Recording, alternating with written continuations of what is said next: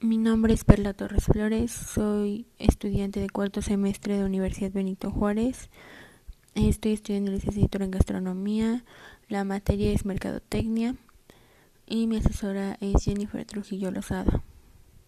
El nombre del proyecto es Explicación sobre la mercadotecnia. La mercadotecnia es un proceso social y también un proceso administrativo por medio del cual las personas satisfacen sus necesidades al poder crear y también intercambiar bienes y servicios. También es un proceso mediante el cual las empresas crean un valor para sus clientes, creando así fidelidad o relaciones sólidas con ellos para así poder obtener a cambio un valor económico de estos. Las fases de la, de la administración de la mercadotecnia. El primero es la planeación, ya que según Kotler, el padre de la mercadotecnia, y Keller, consiste en identificar y analizar oportunidades de negocio. También seleccionar el mercado meta, poder elaborar estrategias, y esta es la fase donde se elabora un plan de mercadotecnia y que está compuesto por un análisis de oportunidades y amenazas, los objetivos de la en mercadotecnia, las estrategias, los programas de acción, ingresos proyectados de pérdidas y de utilidades.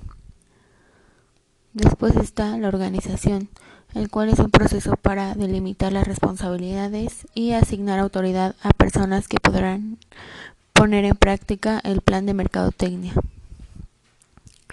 La dirección. Los encargados se van a dedicar a coordinar las actividades para así alcanzar objetivos, tomar decisiones y resolver problemas mediante fases de planeación, control y ejecución.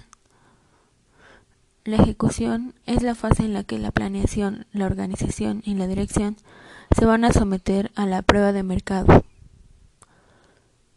El control. En este se van a buscar establecer normas de operación, se evalúan los resultados actualizados contra los estándares ya establecidos.